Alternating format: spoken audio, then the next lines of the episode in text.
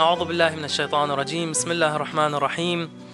وبه نستعين. والصلاة والسلام على أشرف الأنبياء وعز المرسلين سيدنا ونبينا أبي القاسم المصطفى محمد وعلى آل بيته الطيبين الطاهرين. اللهم صل على محمد وآل محمد. Imam Muhammad ibn Ali al-Jawad, salawatullahi wasalamu alayh, ist wohl das Paradebeispiel dafür, wenn es um einen Imam geht, über den die Schiiten nichts wissen. Und wenn ich nichts sage, dann meine ich auch wirklich im wahrsten Sinne des Wortes nichts. Das Einzige, was wir über Imam al-Jawad wahrscheinlich wissen, ist, wer sein Vater ist, nämlich Imam Ali ibn Musa Rida, salawatullahi wasalamu alayh, und der nächste Imam nach ihm, sein Sohn Ali al-Hadi, salawatullahi wasalamu alayh. Wenn wir weiterhin fragen, oh ihr Schiiten, was wissen wir über den neunten Imam von den Imamen der Ahlul Bayt, salawatullahi wasalamu alayh, dann kommt wirklich nichts. Das Einzige, was man vielleicht noch weiß, ist, dass er in jungem Alter gestorben ist.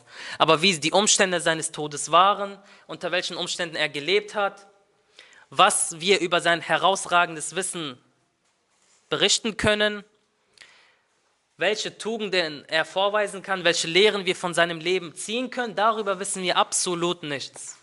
Obwohl wir sagen, wir sind Anhänger der Ahlul Bayt, wir sind Anhänger der Imame der Ahlul Bayt, wir sagen jeden Dienstag, oh Allah, gewähre mir die Fürsprache von Imam al-Jawad, aber wenn es darum geht, über sein Leben etwas zu wissen, dann ist er wirklich ein Paradebeispiel dafür, für einen Imam, der in unserer Mitte vergessen ist. Daher haben wir uns heute vorgenommen, als Geschenk zum Opferfest, anlässlich des Opferfests Eid al-Adha, wirklich das Gedenken dieses Imams wieder in den Vordergrund zu nehmen. Und ich verspreche euch, die Geschichten, die wir jetzt gleich hören über das Leben von Imam al-Jawad, die werden uns, die werden, die werden unser Gewissen stark beeinflussen, weil wir uns denken können, wie konnten wir all die Jahre zuvor, wo wir gelebt haben, nichts über Imam al-Jawad wissen.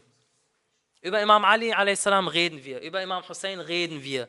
Andere Imame sind komplett vergessen in unserem Leben. Und wir werden schauen, was die Stellung, was die wahre Stellung von Imam al-Jawad a.s. in Wirklichkeit ist und wie schmerzhaft es eigentlich ist, dass wir nichts über sein reines Leben wissen. Imam Muhammad ibn Ali al-Jawad, salawatullahi wasalamu alayh, wurde gemäß manchen Überlieferungen am 19. Ramadan geboren, nach anderen Überlieferungen am 10. Rajab, im Jahre 195 nach der Hijra. Und er starb nach manchen Überlieferungen am 26., nach anderen am 29. Dhul Qa'da im Jahre 220 nach der Hijra. Geboren 95, 195, gestorben 220. Wie alt war er? 25 Jahre. Das ist schon mal das Erste, was wir vom Leben von Imam Jawad wissen können. Er starb im Alter von 25 Jahren. Und viele von uns, der hier Anwesenden, sind eventuell schon weit drüber diesem Alter. Weit älter als Imam Jawad a.s. Sein Imamat dauerte 17 Jahre. Das heißt, in welchem Alter wurde er Imam? Kann man auch leicht ausrechnen. Ja? Mit acht Jahren, richtig. Mit acht Jahren wurde er Imam. Imam al-Jawad wird als dunkelhäutig beschrieben. Seine Mutter, Sabika oder auch Khayzaran genannt, war die Tochter eines, eines nubischen Adligen, die als Kriegsgefangene nach Al-Medina kam. Und Imam al-Rudha a.s. hat sie freigekauft und sie in die Familie mit aufgenommen und geheiratet und sie war letztendlich die Mutter von Imam al-Jawad a.s. Imam al-Jawad ist ein Vorbild bezüglich, vor allem bezüglich der Geduld, des Wissens und der Opferbereitschaft. Imam al-Jawad a.s. ist vor allem ein Vorbild für uns Jugendliche. Wir alle befinden uns in diesem Alter, ungefähr 25. Natürlich ist er ein Vorbild für jeden Menschen, aber speziell für die Jugendlichen, damit wir schauen, was ein Jugendlicher in seinem Alter bereits kannte oder bereits getan haben muss oder bereits getan haben sollte. Viele denken, ach, die Jugend ist eine Zeit, die man mit Spaß verbringen sollte, obwohl die Jugend ja in Wirklichkeit genau das ist, über das Allah subhanahu wa ta'ala den Menschen am Tage des Gerichts in erster Linie befragt. Die Überlieferung sagt, am Tage des Gerichts wird der Mensch über vier Sachen befragt. Allgemein über seine Zeit, wie er sie verbracht hat auf, dem, auf der Welt. Und dann nochmal speziell die zweite Sache, über seine Zeit als Jugendlicher. Was hast du als Jugendlicher für die Welt gemacht? für die Gemeinschaft gemacht? Inwiefern warst du der Gemeinschaft nützlich? Als Jugendlicher hat man am meisten Kraft, man hat am meisten Zeit, man hat am meisten Motivation, etwas zu machen. Wie, haben wir diese Zeit genutzt? Daher sehen wir Imam al-Jawad wie er sein junges Leben verbracht hat. Imam al-Jawad wurde, wie gesagt, im Jahre 195 nach der Hijra geboren. Imam al-Rida a.s., sein Vater, wurde im Jahre 148 nach der Hijra geboren. Das heißt, als Imam al-Jawad geboren wurde, war Imam al-Rida 47 Jahre alt ungefähr. 46, 47 Jahre alt. Und das ist verhältnismäßig alt für einen Imam, dass er einen Sohn bekommt, der sein Nachfolger sein soll. Daher gab es auch zu dieser Zeit viele Schiiten, die Imam Rida zusätzlich angezweifelt haben. Sie kamen zu ihm, O Sohn des Gesandten Gottes, du bist über 40 Jahre alt, wann kommt endlich dein Sohn? Wir wollen deinen Nachfolger kennenlernen. All deine Vorväter hatten bereits in jungen Jahren ihren Sohn und den nächsten Imam. Wo ist dein Sohn? Und so begannen die eigenen Schiiten nochmal den Imam zusätzlich anzuzweifeln. Weil wir haben letztes Mal gesagt, wenn ihr euch erinnern könnt, bei der Biografie von Imam Rida ist ja eine neue Sekte entstanden, die sich gegen Imam Rida gestellt haben. Wer weiß, wie sie noch heißen? Die neue Sekte, die bis zu Imam al-Kadhim kam und das Imamat von Imam Rida geleugnet haben. Nein, nein. Nicht die Abbas. Abbasiden war die Dynastie, die haben alle Imam geleugnet. Nicht nur Imam, nicht nur Imam Rida. Wie entstand die neue Sekte? Als Erinnerung. Zwei enge Gefährten von Imam al-Kadhim, Ali ibn Abi Hamza al-Bada'ini und Ziyad ibn Marwan. Khums Gelder und dann haben sie gesagt, Imam Rida, nein. Sie haben eine neue Sekte gegründet, die als Waqifiyya bezeichnet wurde. Al-Waqifiyya. Waqifiyya kommt von Waqif, gestoppt. Sie haben beim Imamat von Imam al-Kadhim gestoppt und das Imamat von Imam Rida geleugnet. Und durch solche Aspekte wurde dieser Zweifel gegenüber Imam Rida noch stärker, weil die Menschen gesagt haben, O Imam, O Sohn des Gesandten Gottes, wo ist dein Sohn? Wir wollen ihn kennenlernen. Der Imam sagte, wenn Allah will, werde ich meinen Sohn bekommen. Als Imam Rida a.s. 47 Jahre alt wurde, hat seine Frau einen Sohn bekommen, Imam Muhammad ibn Ali al-Jawad, salawatullahi wa salamuhu alayhi. Und die Menschen kamen und haben ihn gefragt über seinen Sohn. Und Imam Rida sagte etwas sehr Außergewöhnliches, worüber wir sprechen möchten. Er sagte, mir wurde ein Sohn, ein Sohn geboren und seine Geburt ist die größte Ehre für die Anhänger von Al-Muhammad Er sagte, seine Geburt, die Geburt von Imam Muhammad al-Jawad, über den wir nichts wissen, seine Geburt ist die größte Ehre für die Anhänger von Al-Muhammad Jetzt mag man sich fragen, was ist dann mit der Geburt von Imam Ali? Was ist mit der Geburt von Imam al-Hassan, Imam al-Hussein? Imam Ali wurde in der Kaaba geboren. Was ist das Spezielle an Imam al-Jawad, das kein Imam vor ihm erfüllt hat, womit er aber gekommen ist? Wir wissen, jeder Imam zeichnet sich durch etwas aus. Sie alle sind ein Licht, kulluhum nurun wahid, ein Licht, aber jeder Imam hat sich durch etwas Besonderes charakterisiert. Was ist das Besondere an Imam al-Jawad, wieso sein Vater Imam Rada so etwas sagte? Dass seine Geburt die größte Ehre für die Anhänger von Al-Muhammad, für die Anhänger von Al-Muhammad sind.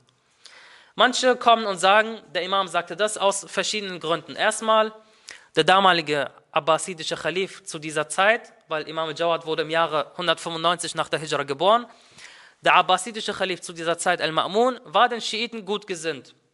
Er hat sie nicht weiter verfolgt, er hat sich mehr um seine Macht äh, bemüht, Jemen äh, quasi unter Macht zu bekommen, Bagdad, die, äh, Mekka und so weiter. Deswegen waren die Schiiten relativ in Ruhe gelassen. Weiterhin, sie sagen, er hat der Ahlul Bayt Fedek zurückgegeben. Fedek, ein Landstrich, was Fatima Zahra a.s. ursprünglich gehört hat. Wir wissen, Fedek ist ein Landstrich, was äh, der Prophet Muhammad sallallahu alaihi wa Fatima Zahra a.s. gegeben hat, was aber vom ersten Khalifen genommen wurde. Und dann wurde es von einem Khalifen zum nächsten überreicht. Bis zu einem umayyadischen Khalifen, dieser hat Fedek zurückgegeben. Wer weiß es? Welcher Khalif das war? Welcher Khalif, welcher, welcher umayyadische Khalif hat Fedek den Ahlul Bayt zurückgegeben? Umar ibn Abdul Aziz, richtig. Ahsend. Umar ibn Abdul Aziz, ein abbasidischer Khalif, hat Fedek der Ahlul Bayt zurückgegeben. Deswegen wurde er auch übrigens getötet. Danach, Al-Mansur al-Dawaniqi hat Fedek wieder zu sich genommen. ähm, Harun al-Rashid hat Fadak wieder zu sich genommen, bis Fadak dann letztendlich bei Al-Ma'mun war. Zur Erinnerung, Harun al-Rashid, der abbasidische Khalif, hatte einen Sohn mit seiner Frau Zubayda, wie hieß er? Al-Amin, richtig. Und einen anderen Sohn, der Sohn einer Sklavin war, der Sohn einer Köchin war? Al-Ma'mun, richtig. Ihr erinnert euch sicherlich noch an, wie Al-Ma'mun entstanden ist, durch die Wette mit dem Schachspiel und so weiter. Al-Ma'mun hat seinen Bruder Al-Amin getötet. Das haben wir in der Biografie von Imam Rida gelernt. Al-Ma'mun ist jetzt offizieller Khalif. Al-Ma'mun hat also Fadek jetzt gehabt. Er sagte, wo sind die Söhne Fatimas? Und was sind ihre Argumente dafür, dass Fadek ihnen gehört? Sie sagen ja, sie, die, die Söhne Fatimas sagen, Fadek gehörte dem Propheten Muhammad sallallahu alaihi wa alaihi und er hat Fadak zu seinen Lebzeiten bereits Fatima gegeben. Zu seinen Lebzeiten. Das bedeutet, es kann nicht als Erbe gewertet werden, weil ihr wisst, das Argument des ersten Khalifen Abu Bakr war, die Propheten vererben nichts. Daher, o Fatima, bekommst du Fadak nicht. Sie sagt, nein, der Prophet gab es bereits zu seinen Lebzeiten an Fatima. Daher kann nicht von Erbe die Rede sein. Er sagte, okay, gibt es dafür Zeugen? Hat Fatima Zeugen hervorgebracht? Sie sagten, ja. Wer? Ali ibn Abi Talib. Wieso wurde sein Zeugnis nicht angenommen? Er war ihr Ehemann, nicht parteiisch genug. Obwohl wir genau wissen, Imam Ali war mit seinen eigenen Verwandten genauso strikt und streng wie mit Fremden. Siehe das Beispiel mit seinem Bruder Aqil und dem Feuer. Darüber reden wir inshallah später mal. Oder ich habe es dir schon mal sogar erwähnt. Sie sagten, Ali ibn Abi Talib, er wird nicht anerkannt, er ist ihr Ehemann. Wen noch? Hassan und Hussein. Wieso wurden sie nicht angenommen? Sie waren zu jung. Gab es weitere Zeugen? Ja. Wer? Um Ayman, die Ehefrau des Propheten. Wieso wurde ihr Zeugnis nicht angenommen? Sie war keine Araberin. Und damals war es so, dass die Zeugenaussage von Nicht-Arabern nicht angenommen wurde. Al-Ma'mun sagte, okay, das reicht mir, ich habe genug gehört, gebt Fadak, den Ahlul Bayt, den Söhnen Fatimas, zurück. Drittens sagen diese Meinungen, drittens, äh, Ma'mun hat dafür gesorgt, dass Ali ibn Abi Talib gepriesen wurde und Muawiyah verflucht wurde. Also, Ali ibn Abi Talib wurde gepriesen und die Schändlichkeit Muawiyas wurde gezeigt. Jetzt die Frage, stimmt das wirklich? Hat Al-Ma'mun sowas wirklich gemacht? Beziehungsweise, wieso hat er das gemacht? Hat er wirklich daran geglaubt? Al-Ma'mun wollte nur an die Macht und er wusste, der einzige Weg, wie man zur Macht kommt, ist, den Ahlul Bayt ihr Recht zu geben. Weil die Menschen war, hatten große Liebe zu den Ahlul Bayt, Daher gab es nur diese Möglichkeit, ihnen ihr Recht zu geben, damit die Menschen Al-Ma'mun weiter befolgen. Das heißt, diejenigen sagen, Imam Ar-Rida hat das über Imam al-Jawad gesagt, dass, er, dass seine Geburt die größte Ehre für die Anhänger al-Muhammad sind, weil es den Schiiten da gut ging und weil Al-Ma'mun besonders lieb zu den Schiiten war. Das lehnen wir ab.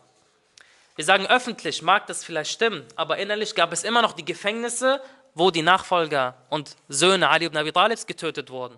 Hinter verschlossenen Türen wurden dennoch die Anhänger der Ahlul Bayt gefoltert. Imam al-Rada salawatullahi wasallamu wollte auf etwas Bestimmtes damit hinaus. Als er sagte, die Geburt meines Sohnes Muhammad al-Jawad ist die größte Ehre für die Anhänger von Al-Muhammad. Worauf wollte der Imam hinaus? Imam al-Jawad salawatullahi wasallamu kam mit etwas, was die andere, womit die anderen Imame nicht kamen. Bis Imam al-Rida war der Standpunkt des Imamats oder der Rang des Imamats bei den Menschen noch nicht so ganz standhaft. Sie haben sich gesagt, okay, die Imame sind wissend, aber Imam Ali wurde mit 33 Jahren Imam. Mit 33 Jahren kann man viel lernen, man kann viel hören, man kann viele Hadithe hören. Das ist nichts, jetzt nichts Spezielles, dass er jetzt so viel weiß. Imam al-Kadham mit 20 Jahren wenn man besonders klug ist, wenn man besonders engagiert ist, kann man auch mit 20 Jahren so viel Wissen haben, kein Problem. Imam al-Rada war mit 35 Jahren Imam, genau das Gleiche. Imam al-Jawad wurde mit 8 Jahren Imam. Und er hat den Menschen deutlich gemacht, wir, die Ahlul Bayt, unser Wissen ist nicht auf unser Alter begrenzt. Das heißt, die Menschen haben äh, davor noch keinen Imam gesehen, der mit acht Jahren Imam war der mit acht Jahren sein Wissen so deutlich hervorgezeigt hat, wie es Imam, Imam al-Jawad a.s. getan hat. Damit, wenn der Imam sagte, erst seine Geburt ist die größte Ehre für die Anhänger von Al-Muhammad ist, weil die Geburt von Imam al-Jawad dafür gesorgt hat, dass der Rang des Imamats umso deutlicher für die Menschen wurde, sodass es keinerlei Zweifel mehr gab. Keinerlei Zweifel mehr darüber, dass der Rang des Imamats ein göttlicher Rang ist bei Allah subhanahu wa ta'ala. Sallu ala Muhammad wa ali Muhammad. اللهم صل على محمد وآل محمد Weil jetzt stellt euch vor, wir, würden, wir wären jetzt selber im Zeitalter von Imam al-Rida a.s.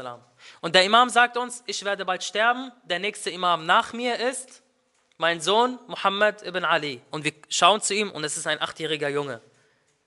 Jetzt sagen wir vielleicht, ja, wir, wir würden alles tun, was der Imam sagt. Das sagen wir jetzt. Aber viele Menschen damals haben gesagt, ein achtjähriger kleiner Junge, wie, wie soll er mein Imam sein? Stellt euch vor, ein 50-jähriger Araber, der noch diesen Stolz und äh, alles, äh, das Komplettpaket noch dazu hat, wie er auf, einen achtjährigen, wie er auf ein achtjähriges Kind hören sollte. Das heißt, es gab da viel Zweifel. Deshalb hat Imam, Imam al-Rudha a.s. bereits von klein auf die Stellung von Imam al-Jawad deutlich gemacht. Er hat ihn, Imam al-Jawad war zwei Jahre alt und Imam Rida hat ihn bereits Abu Ja'far genannt. Er hat gesagt, das ist mein Nachfolger, das ist der Imam nach mir. Und wir werden schauen, was das Wissen von Imam al-Jawad a.s. genau war. Denn Imam al-Jawad, wie gesagt, war mit acht Jahren Imam. Und es gibt für uns bei, in der Rechtsschule der Ahlul Bayt drei Zeichen für das Imamat. Erstens, die direkte Benennung von Allah subhanahu wa ta'ala, ohne Zweifel. Er muss direkt von Allah subhanahu wa ta'ala auserkoren sein, namentlich. Egal wie wissend jetzt heutzutage ein Gelehrter ist, egal was für einen Rang er jetzt heutzutage erreicht, wir werden niemals sagen, er ist ein Imam von den Imamen der Ahlul Bayt, weil er nicht von Allah subhanahu wa ta'ala auserwählt wurde. Und sei es ein fünffacher Muhammad Baqir Sadr beispielsweise, trotzdem. Namentliche Nennung, namentliche Ernennung von Allah subhanahu wa ta'ala. Zweitens, die Fehlerlosigkeit. Und drittens, das Wissen. Und besonders auf diesen Punkt des Wissens wollen wir bei Imam Jawad stehen bleiben. Nämlich, wir haben gesagt, alle anderen Imame waren in einem fortgeschrittenen Alter, als sie das Imamat betraten. Imam Jawad in einem sehr jungen Alter. Und natürlich, wer waren dann die Ersten, die ihn angezweifelt haben, wie es immer so war? Die eigenen Schiiten, die eigenen Anhänger. Und so Gott will, wird es auch passieren, wenn der Imam a.s. erscheint. Das war der Lauf der Geschichte und so wird es immer sein, dass die Imame in erster Linie von ihren eigenen Anhängern, von ihren eigenen Anhängern verraten werden, von ihren eigenen Anhängern angezweifelt werden. Deshalb gibt es ja bei uns die Überlieferung, dass wenn der Imam erscheint, die Schiiten sagen, kehr dahin zurück, wo du hergekommen bist, o Sohn Fatimas, noch brauchen wir dich nicht. Das heißt, wir sollten uns darüber nicht wundern. Die erste Begegnung zwischen Imam al-Jawad und Al-Ma'mun, Al-Ma'mun al-Abbasi. Imam al-Jawad war einmal auf der Straße mit anderen Kindern. Er war noch jung, acht Jahre alt. Und Al-Ma'mun kam mit seinen Leuten dahergeritten auf den Straßen und alle Kinder, das war üblich, alle Kinder sind weggerannt, haben sich versteckt. Imam al-Jawad ist stehen geblieben, hat Platz gemacht, ist stehen geblieben. Al-Ma'mun kam auf dem Pferd angeritten und sagte, wieso bist du nicht weggerannt, wie die anderen Kinder? Er sagte erstens, der Weg ist breit genug, du kannst da durch. Zweitens, ich habe nichts Falsches gemacht, dass ich weggehen muss. Er sagte, du scheinst ein weiser Mann zu sein, wie, ein weiser Junge zu sein. Wie ist dein Name? Er sagte Mohammed. Er sagte, wenn es so ist, Mohammed, berichte mir über den Falken, weil Al-Ma'mun hat Falken gelebt. Ihr, wisst ja, die, ihr wisst ja, die Araber haben immer gerne Falken bei sich gehabt. Er sagte, berichte mir über den Falken. Wieso hat Allah subhanahu wa ta'ala den Falken erschaffen? Oder nein? Sag mir, was in meiner Faust gerade ist. Er dachte, er kann Imam al-Jawad jetzt quasi vorführen. Er sagte, berichte mir, was in meiner Faust ist. Jetzt hier, er hat seine Faust hervorgebracht. Sag mir, was in meiner Faust ist. Und jetzt schaut euch die Antwort vom Imam an. Imam, an. Imam al-Jawad im Alter von acht Jahren sagte, Allah subhanahu wa ta'ala hat den Falken für die Könige erschaffen. Dieser Falke fliegt im Him zwischen Himmel und Erde. Und er sieht Fische im Meer, die hoch und runter springen. Ihr kennt ja diese Fische, die vom Meer quasi immer hin und her springen. Der Falke kommt und schnappt sich einen dieser Fische. Der Falke fliegt zum Khalifen der Muslime und gibt ihm diesen Fisch. Der Khalif nimmt den Fisch in seine Faust und fragt die Söhne von Al-Muhammad, was, was in seiner Faust ist. Was für eine Antwort. Imam al-Jawad in solch einem Alter. Ma'mun fragte, wie, wie war nochmal dein Name? Er sagte Muhammad. Muhammad, Sohn von wem? Muhammad, Sohn von Ali. Sohn von Musa, Sohn von Ja'far, Sohn von Baqir, Sohn von Ali, Sohn von Hussein. Sohn von Ali, der von Allah auserkoren wurde. محمد اللهم صل على Muhammad wa ali Muhammad. Al-Ma'mun sagte daraufhin, du musst meine Tochter heiraten. Ich habe eine Tochter, Umm al-Fadl, du musst sie heiraten. Nicht jetzt, du bist jetzt noch jung, acht Jahre alt, später und sei es in zehn Jahren, du sollst meine Tochter heiraten. Wieso? Worauf wollte der abbasidische Khalif al-Ma'mun damit hinaus, dass er Imam al-Jawad mit seiner Tochter verheiratet, Umm al-Fadl? Erstens sagen die Gelehrte, er wollte immer ein Auge auf diesen Jungen haben. Er wollte ihn immer in seiner Nähe haben. Er weiß, dieser junge Mann ist etwas Außergewöhnliches. Zweitens, er wollte einen Sohn aus der Linie von Ali ibn Abi Talib und aus der Linie der Abbasiden. Wir haben ja letztes Mal gesagt, die Abbasiden und die Imame sind direkte Cousins. Und wenn jetzt die Tochter von Al-Ma'mun Imam al-Jawad heiraten würde, dann würde daraus ein Kind entstehen, was diese beiden Linien verbinden würde. Und das wollte Al-Ma'mun. Weil so kann er die Herzen der Anhänger der Ahlul Bayt gewinnen, indem er sagt, schaut her, dass dieser junge Mann ist von der Linie der Ahlul Bayt. Und er ist gleichzeitig von meiner Linie. Diese beiden Intentionen hatte Al-Ma'mun, wieso er Imam al-Jawad mit Umm al-Fadl verheiraten wollte. Also verkündigte er, kündigte er an, Umm al-Fadl wird Imam al-Jawad heiraten und er hat diese Verlobung bekannt gemacht. Einer der Gelehrten war anwesend, Yahya ibn Aktham. Yahya ibn Aktham war einer der Großgelehrten von Al-Ma'mun. Er sagte zu ihm, du willst deine Tochter mit diesem Kind verheiraten? Er sagte, sag nicht dieses Kind. Dieser junge Mann ist etwas Außergewöhnliches. Er sagt, ein Kind bleibt ein Kind. Er ist acht Jahre alt. Was soll er schon sagen? Er sagte, dann teste ihn doch, wenn es so ist. Er sagte, okay. Er sagte, ich werde 900 Gelehrte versammeln und wir alle werden mit diesem Muhammad ibn Ali reden. Und dann werden wir schauen, was für ein Wissen er hat. Er hat Gelehrte versammelt. Dieser Yahya ibn Aktham kam. Muhammad ibn Ali al-Jawad in jungem Alter war unter ihnen. Und er dachte, Yahya ibn Aktham kam und er dachte, okay, mit dieser Frage wird er ihn jetzt auseinandernehmen quasi. Er kam zu ihm und sagte, du bist doch Muhammad, richtig? Er sagte, ja, Muhammad ibn Ali. Er sagte, oh Muhammad, berichte mir. Ich stelle jetzt eine Frage. Mal schauen, ob du sie beantworten kannst. Er sagte, oh Muhammad, was ist die Kafara, also die, die Sühne desjenigen, der im Ihram-Zustand jagen geht? Was ist die Kafara eines Pilgers, der im Ihram-Zustand jagen geht? Und er drehte sich zu der Menge um, so leicht grinsend. Jetzt schaut er, wie er jetzt antworten soll. Imam Jawad sagte, deine Frage ist nicht klar. Er sagte, ah, die Frage ist nicht klar, kannst du sie nicht beantworten? Er sagte, nein. War es ein freier Pilger oder ein Sklave? War es bei Tag oder bei Nacht? War es in Mekka oder außerhalb Mekka? War es während dem Hajj oder während der Umrah? Das Tier, das er gejagt hat, war es, war es ein Wildtier oder kein Wildtier? War es ein Vogel oder kein Vogel? Und der Imam hat ihm 16 Fälle aufgezeigt und genannt, die man hier unterscheiden könnte. Er war geschockt. Er dachte, er, dachte, er sagte, äh, die Frage ist unklar, dass er sie nicht beantworten kann. Aber dass der Imam ihm 16 Fälle nennt, damit hätte er nicht gerechnet. Und der Imam fing an, einen Fall nach dem anderen, weil ihr müsst euch vorstellen, erstmal die Frage, jetzt mal unter uns, keiner von uns hätte die Frage beantworten können. Was ist die Kafara des Pilgers, der im Ihram-Zustand jagen geht? Was ist Kafara? Was ist Ihram-Zustand? Was sind die Urteile des Jagens? Keiner von uns kann das beantworten. Und ich wette auch, viele 50, 60, 70-Jährige heute könnten diese Frage auch nicht beantworten. Man muss wissen, was die Urteile der Kafara sind. Man muss wissen, was die Urteile des Ihram-Zustands sind. Und man muss wissen, was die Urteile des Jagens sind. Alle drei kombiniert. Ein achtjähriges Kind hat geantwortet. Er sagte, O Yahya, wenn der Pilgerer ein Sklave war, dann ist das die Kafara. Wenn er ein freier Mann war, dann war das die Kafara. Wenn es bei Tag war, dann ist das die Kafara. Wenn es bei Nacht ist, dann ist das die Kafara. Wenn es in Mekka war, dann ist das die Kafara. Wenn es außerhalb war, dann ist das die Kafara. Wenn es während dem Hajj war, dann ist das die Kafara. Wenn es außerhalb war, dann ist das die Kafara. Alle 16 Fälle hat er ihm direkt auferzählt. Und er war mucksmäuschenstill, wie man so schön sagt. Dann sagte, ihn, dann sagte er zu ihm, oh Yahya, jetzt lass mich dir mal eine Frage stellen. Und er hat einen Herzinfall bekommen. Er sagt, ich habe ihm diese Frage gestellt und er hat mir 16 Fälle genannt. Jetzt will er mir eine Frage stellen. Und Al-Ma'mun hat gemerkt, dass er ein bisschen Angst bekommen hat. Er sagt, los Yahya, ich dachte, es ist nur ein achtjähriges Kind. Er sagte, stell deine Frage. Was soll er auch sonst machen? 900 Gelehrte sind versammelt und er dachte, er kann ihn vorführen.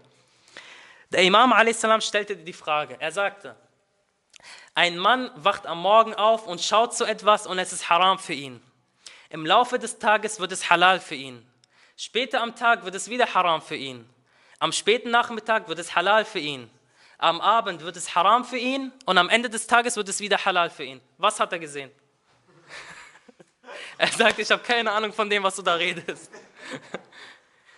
Er wacht auf und sieht etwas, es ist haram für ihn. Später am Tag wird es halal für ihn. Wieder später wird es haram für ihn. Am Nachmittag wird es halal für ihn. Am Abend wird es haram für ihn. Am Ende des Tages ist es wieder halal für ihn. 1000 Euro für den, der es weiß. Man, man ist doch kein Prophet, dass man sagt, das ist verboten, das ist erlaubt. Eine was? Zum Beispiel, du wächst auf, aber jemand zeigt dir etwas, aber hat sie verboten, dass du es anschaust. Und darfst es ja dann nicht anschauen, wenn es Nein, nein, nein, nein, das nicht. Das ist so einfach. Ja, ihr wollt jetzt 1000 Euro, deswegen meldet ihr euch. Wenn ich über das Gebet Fragen stelle, meldet sich keiner plötzlich. Ja. Sagen wir mal 1000 Hassanat. Jetzt meldet sich keiner mehr. Er sagte, ich habe keine Ahnung, was, was das sein soll. Und der Imam fing an, es ihm zu sagen. Er sagte, ein Mann steht auf und schaut sich ein Sklavenmädchen von einem anderen an. Es ist verboten für ihn. Er kauft dieses Sklavenmädchen, es wird halal für ihn. Er lässt dieses Sklavenmädchen frei, sagt, du bist frei, es, sie wird haram für ihn. Er heiratet sie, sie wird halal für ihn. Er sagt, du bist für mich wie der Rücken meiner Mutter, sie wird haram für ihn. Er zahlt die Kafara, sie wird halal für ihn. Er lässt sich scheiden, sie wird haram für ihn. Und am Ende des Tages zieht er die Scheidung zurück, sie wird halal für ihn. Wer würde auf so etwas kommen? Und daher Al-Ma'mun sagte, da ist ein achtjähriges Kind. Habe ich nicht gesagt, diese Person muss meine Tochter heiraten? Im Alter von acht Jahren hat Imam al-Jawad dieses Wissen gezeigt. Und er hat damit deutlich gemacht, oh ihr Leute, das Imamat, den Rang, den wir haben, das ist etwas Göttliches. Das ist nicht etwas, was jeder bekommen kann, wenn er, wenn er sich besonders anstrengt. Das ist etwas Göttliches. Und wisst ihr, wieso er den Beinamen Al-Jawad bekam? Weil Al-Ma'mun ihm jedes Jahr eine Million Dinar gegeben hat und er hat alles für die Menschen und für die Armen gespendet. Deswegen Al-Jawad heißt großzügig. Der Imam ging nach Medina und dort gab er Unterrichtseinheiten. Und eine der, einige der schönsten Überlieferungen, die wir haben, sind von Imam al-Jawad a.s., über den wir nichts wissen, außer wer sein Vater war und wer sein Sohn ist. Einige der schönsten Überlieferungen in der Rechtsschule der Ahlul Bayt sind von Imam al-Jawad, salawatullahi wa salamuhu alayhi. Sallu ala Muhammad wa ali Muhammad. اللهم صل على محمد وآل محمد Beispiel. Imam al-Jawad war in der Moschee des Propheten und er sagte, o ihr Leute, seid keine Freunde Allahs in der Öffentlichkeit und Feinde Allahs im Privaten. Was für ein Ausspruch. Seid keine Freunde Allahs in der Öffentlichkeit, aber Feinde Allahs im Privaten. Wie oft kennen wir dieses Verhalten in der Öffentlichkeit, wenn der Vater da ist, wenn der Schwiegervater von der zukünftigen Frau da ist oder wenn die zukünftige Frau ist, ist man der beste Gläubige. Assalamu alaikum, Alhamdulillah, mir geht's gut, inshallah euch auch. Ist man der beste Mensch auf Erden plötzlich. Kaum ist man alleine zu Hause, geht's los. Öffentlich ist man ein Freund Allahs, aber im Privaten, wenn keiner zusieht, ist man ein Feind Allahs. Oder weiterhin eine andere Aussage des Imams. Er sagte, Tauba hat vier Stufen, die Reue hat vier Stufen. Erstens, du bereust die Taten, die du in der Vergangenheit gemacht hast. Die erste Stufe. Weil, wie viele kennen wir, ältere beispielsweise Brüder, die dann kommen und erzählen, ach, in meiner Jugend habe ich so viel Mist gebaut, ah, ich habe das gemacht und das gemacht, aber egal, ich war jung, passiert. Der Imam sagte, in erster Linie muss man bereuen, was gemacht wurde. Die Sünden, die man gemacht hat, muss man in erster Linie bereuen. Nicht, ich war jung und es ist geschehen, khalas, egal, was soll's. Nein, erstmal muss man bereuen.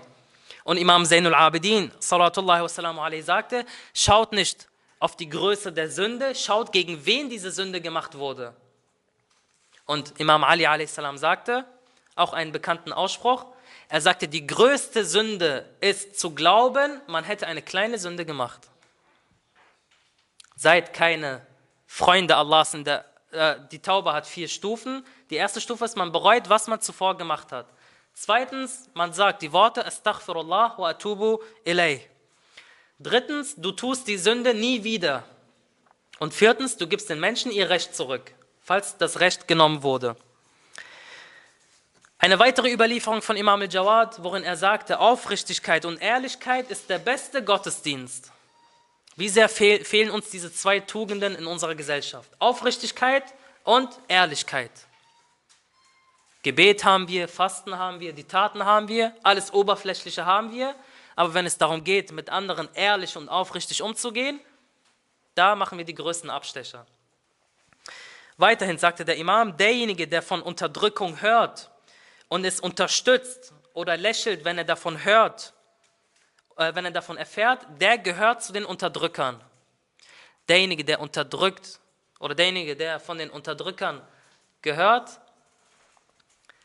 derjenige, der die Unterdrückung hört oder mit ihr zufrieden ist oder nichts dagegen unternimmt, der, das ist so, als würde er selber der Unterdrücker sein. Wie oft hören wir beispielsweise Leute, die lästern und dann sagen wir nichts dagegen. Im Gegenteil, viele sagen, aha, was, was, was sagst du noch so über ihn? Ist er wirklich so schlecht, wie du sagst? Oh, das hätte ich jetzt nicht gedacht. Man treibt, indem man sagt, hör auf, über, über unseren Bruder zu reden, treibt man ihn an, man will noch mehr hören. Gerüchte, die verbreitet werden, werden sofort weiter erzählt, als wären es Tatsachen. Fehler der anderen, die gesehen wurden, werden verbreitet wie ein Lauffeuer. Anstatt die Fehler zu verdecken, jeder von uns hat Fehler, jeder von uns hat Sünden, keiner von uns ist ma'asum. Aber Allah subhanahu wa ta'ala, als Gnade hat er die Sünden und die Fehler der Menschen verdeckt. Ja, Sattar al-Uyub, o Verdecker der Makel. Und wenn wir die Sünden des anderen immer sehen würden, keiner würde mehr mit dem anderen reden wollen. Keiner würde mehr mit dem anderen etwas zu tun haben wollen. Daher, mit welchem Recht verbreitet man die Fehler der anderen? Mit welchem Recht verbreitet man Gerüchte über andere? Mit welchem Recht lästert man über andere? All diese Sachen fallen unter diesen Punkt. Sallu ala Muhammad wa ali Muhammad. اللهم صل على محمد وآل محمد Imam al-Jawad a.s. hat also in Al-Madina einen Großteil seines Lebens verbracht und dort in der Moschee Lektionen erteilt. Und die Menschen kamen von überall, um von ihm zu profitieren. Seien es seine Anhänger oder Nicht-Anhänger. Beispiel, es wird berichtet über, einmal kam ein äh, Mann zu ihm, der der sunnitischen Rechtsschule angehörte. Und er sagte zu ihm, du bist Muhammad ibn Ali? Er sagte ja. Er sagte, bist du derjenige, über den alle sagen, dass die Leute von der ganzen Welt zu ihm kommen und ihm Fragen stellen und er alle Fragen ohne Probleme beantwortet? Er sagte, ich versuche die Fragen zu beantworten. Der Mann sagte, ich habe ein Problem mit deiner Geschichte. Was ist dein Problem? Er sagte, du sagst, der rechtmäßige Nachfolger nach dem Propheten wäre Ali ibn Abi Talib. Ich sage aber nein, es ist Abu Bakr und Omar. Denn es gibt zahlreiche Überlieferungen über sie, welche das bestätigen. Wie kannst du mir also sagen, dass nicht Abu Bakr und Omar die rechtmäßigen Nachfolger sind, sondern Ali ibn Abi Talib? Erstmal allgemein. Schaut, wie der Imam mit einer anderen Rechtsschule umgegangen ist. Darüber haben wir schon öfters gesprochen. Hat er gleich gesagt, du leugnest die Wilaya, du bist ein Bakri, du bist in der tiefsten Hölle. Der Imam sagte erstmal, stell deine Frage, was du willst. Wir sind hier, um zu diskutieren. Ich werde dir meine Antwort sagen. Wenn du damit zufrieden bist, bist du zufrieden. Wenn nicht, dann nicht. Wir diskutieren auf einer vernünftigen und sachlichen Ebene. Der Imam sagte, kein Problem. Sag mir die Überlieferung, die du kennst, welche angeblich beweisen sollen, dass Abu Bakr und Omar die rechtmäßigen Nachfolger des Propheten sind, und wir reden über diese Überlieferungen. Kein Problem. Er sagte, O Muhammad ibn Ali, in einer Überlieferung heißt es, Allah sprach zu Jibrail, a.s., ich bin zufrieden mit Abu Bakr, ist Abu Bakr zufrieden mit mir? In einer Überlieferung soll es heißen, dass Allah zu Jibrail sagte, oh Jibrail, ich bin zufrieden mit Abu Bakr. Ist Abu Bakr zufrieden mit mir? Erstmal der Imam sagte, lass uns erstmal auf ein Prinzip einigen, dass wir die Überlieferung auf das Buch Gottes auslegen. Richtig? Er sagte richtig. Er sagte, stimmst du mir zu, dass viele, dass der Prophet gesagt hat, viele, die nach mir kommen, werden Lügen über mich verbreiten? Er sagte ja. Er sagte, gut, legen wir diese Überlieferung auf das Buch Gottes aus. Sagt Allah subhanahu wa ta'ala nicht im Koran, und wir sind euch näher als eure Halsschlagader? Wieso muss Allah Jibrail fragen, ob Abu Bakr mit Allah zufrieden ist, wenn Allah Abu Bakr näher ist als seine Halsschlagader? Er sagte, du hast recht, O Sohn des Gesandten Gottes, richtig. Er sagte, stell deine nächste, nächste Frage. Er sagte, in einer Überlieferung heißt es, in einer Überlieferung habe ich gelesen, dass die Position von Abu Bakr und Omar in dieser Welt genauso ist wie die Stellung von Jibrail und Michael im Himmel. Ist schon Adhan? Salla ala Muhammad wa ali Muhammad. Allahumma salli ala Muhammad wa ali Muhammad. Er sagte, ich habe in einer Überlieferung gelesen, dass die Position von Abu Bakr und Omar in dieser Welt genauso ist wie die Stellung von Jibrail und Mikael im Himmel.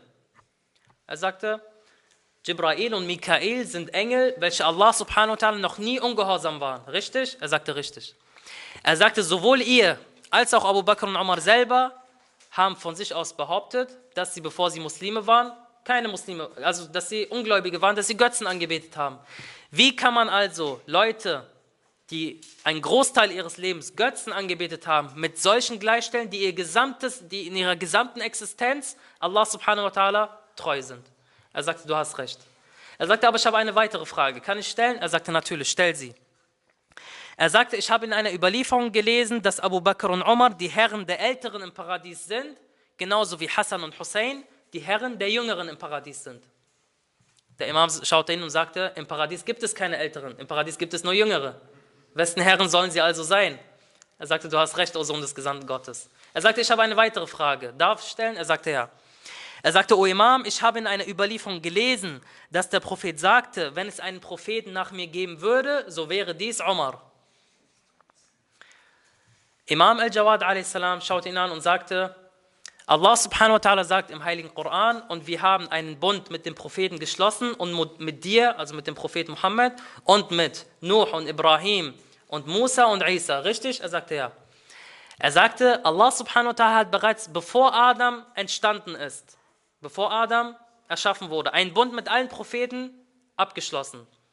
Wie kann es also sein, dass der Prophet sagte, wenn es nach mir nach einem Propheten geben würde, dann wäre es Omar. Das würde diesem Vers direkt widersprechen. Er sagte, ja, das stimmt. Er sagte, ich habe eine weitere Frage. Er sagte, ich habe in einer Überlieferung gelesen, dass Abu Bakr und Omar die Lichter im Paradies sein werden. Der Imam schaute ihn an und sagte, im Paradies befinden sich 124.000 Propheten. Sagt ihr nicht, dass die Propheten besser sind als die Anhänger, äh, als die Gefährten? Er sagte, ja. Er sagte, da müssten die Propheten die Lichter sein und nicht Abu Bakr und Omar. Er sagte, du hast recht.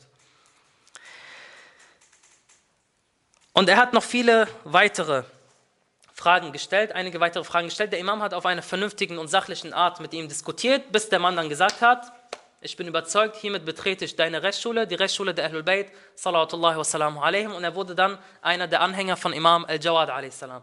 Und der Imam war noch in seinen Teenageraltern. Er war 13, 14, 15 Jahre. Niemand soll denken, er war jetzt schon 25 oder so. Er war noch in jungem Alter, als diese Begebenheit geschah.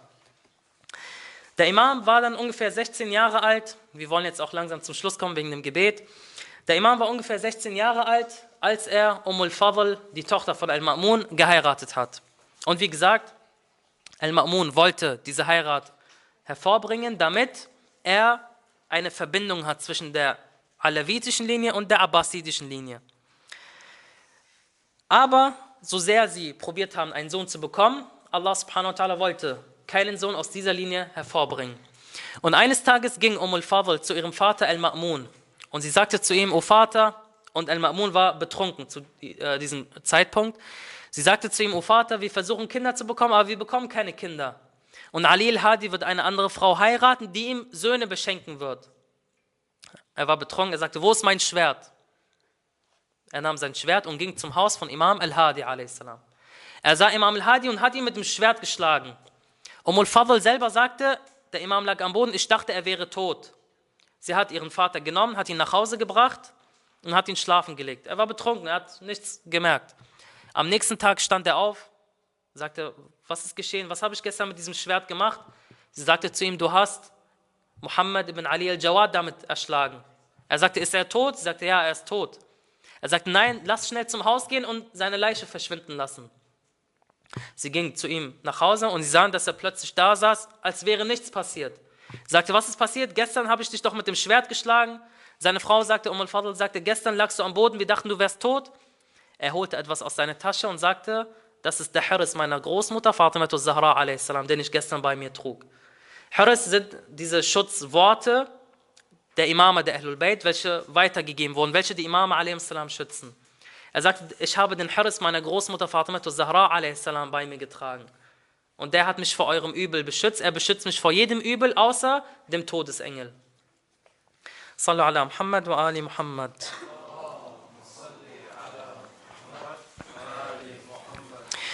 Im Jahr 218, das heißt zwei Jahre vor dem Martyrium von Imam al-Jawad, starb der abbasidische Khalif al-Ma'mun.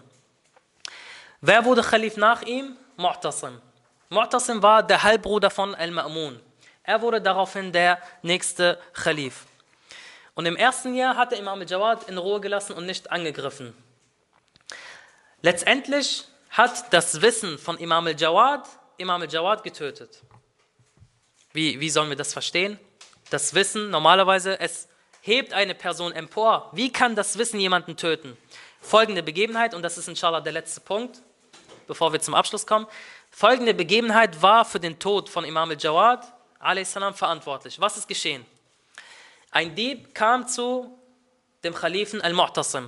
Diese Geschichte habe ich schon mal erwähnt, als wir über das Gebet gesprochen haben, über die, äh, über die Niederwerfung. Falls sich einige erinnern können, da habe ich auch diese Überlieferung angebracht. Jemand kam zu al-Mu'tasim, den abbasidischen Khalif, und sagte, ich bin ein Dieb, bestrafe mich, reinige mich. Er sagte, was? Bestrafung, Reinigung? Er sagte, ich bin ein Dieb, ich, hatte, ich habe etwas geklaut, macht die islamische Strafe mit mir. Er sagte, okay, versammelt mir alle Gelehrte Bagdads. Alle Gelehrte kamen, sagen, okay, wie muss er jetzt bestraft werden? Seine Hand muss abgehakt werden, ja. Aber ist die Hand von hier, ist die Hand von hier, ist die Hand von hier? Von wo wird seine Hand abgehakt? Ist jetzt keine Frage, aber gut, dass ihr es wisst. Einer der Großgelehrten, sozusagen, man könnte sagen, der größte Marja' von, von Al-Mu'tasim, Abi Dawud. Er war anwesend. Er sagte, seine Hand muss vom Handgelenk getrennt werden.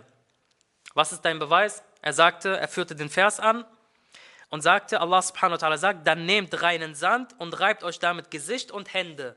Und wir alle wissen, wenn man Tayammum macht, die trockene rituelle Waschung, dann muss man sich die Hände streichen. Er sagt, deswegen sind damit die Hände gemeint, also ab dem Handgelenk. Mu'tasim sagte, das überzeugt mich noch nicht. Was gibt es noch für Meinungen? Da kam jemand anderes und sagte, die Hand muss vom Ellbogen abgehackt werden. Er sagte, was ist dein Beweis? Er sagt, in Surat al-Ma'ide sagt Allah subhanahu wa ta'ala, und eure Hände bis zu den Ellbogen. Der Vers bezüglich der, dem Wudu, da heißt es ja, und wascht eure Gesichter und eure Hände bis zu den, und eure Hände bis zu den Ellbogen. Das bedeutet, die Hand geht bis zum Ellbogen. Mu'tasim war nicht überzeugt. Er schaute Imam al-Jawad an und er war 24, 25 Jahre alt. Er sagte, was ist deine Meinung, O Abu Ja'far? Er sagte, das Volk hat gesprochen, verschone mich. Er sagte, nein, du musst deine Antwort geben. Er sagte, nein, das Volk hat geredet, verschone mich zu antworten. Er sagte, nein, du musst, ich beschwöre dich bei Allah, dass du antworten musst. Jetzt mag man sich an dieser Frage stellen, wieso wollte Imam al-Jawad erstmal nicht antworten? Das sehen wir gleich. Er sagte, ich beschwöre dich bei Allah, dass du antworten musst. Er sagte, wenn du mich bei Allah beschwörst, dann sage ich dir, dass alle die Sunna des Propheten falsch ausgelegt haben. Er sagte, wieso, was ist dein Beweis? Und der Imam sagte, wenn du mich bei Allah beschwörst, so will ich dir sagen, dass sie allesamt die Sunna falsch ausgelegt haben. Der Schnitt ist ab dem Finger ab, Fingeransetzen zu tätigen. Und er wurde nach seinem Beweis gefragt. Und er sagte, das Wort des Gesandten Gottes, als er sagte, die Niederwerfung wird auf sieben Gliedmaße verrichtet. Das Gesicht, die beiden Hände, die beiden Knie und die beiden Füße. Wenn ihr die Hände vom Handgelenk oder Ellbogen abhackt, so hat er daraufhin keine Hände, mit denen er Sujud machen kann. Wir wissen ja, sieben Punkte müssen beim Sujud den Boden berühren. Die Stirn, die Handfläche, wenn ihr euch erinnern könnt, Niederwerfung, Teil 1, äh, die beiden Knie und die Zehen. Diese sieben Punkte müssen den Boden berühren. Empfohlen ist noch die Nase dazu. Er sagte, wenn aber seine Hand von hier oder von hier abgeschnitten wird, dann fehlen zwei Punkte, dann kann er keinen richtigen Sujud mehr machen. Und Allah subhanahu wa ta'ala sagt im Heiligen Koran, alle Stätten der Anbetung sind Allahs. Und damit meint er diese sieben Gliedmaßen, mit denen die Niederwerfung vollzogen wird. So rufet niemand an neben Allah und was Allah gehört, das wird nicht abgehackt. Und da war Al-Mu'tasim dann überzeugt und meinte, handelt so, wie er es gesagt hat, und seine Fingeransätze wurden abgeschnitten. Hier, dieses Problem oder diese Begebenheit hat dazu geführt, dass Imam al-Jawad ermordet wurde. Wieso? Der Prophet Muhammad sallallahu alaihi wa alaihi sagte, die Prüfung oder die Krankheit der Gelehrten ist Neid. Ihr müsst euch vorstellen, in einem Palast, alle Großgelehrte versammelt. alle, die größten Maraja, würde ich mal sagen, von Al-Mu'tasim, die größten Gelehrten sind versammelt. Er fragt jeden Einzelnen. Dann fragt er einen 25-jährigen jungen Mann. Er antwortet und der Khalif der Muslime nimmt seine Antwort.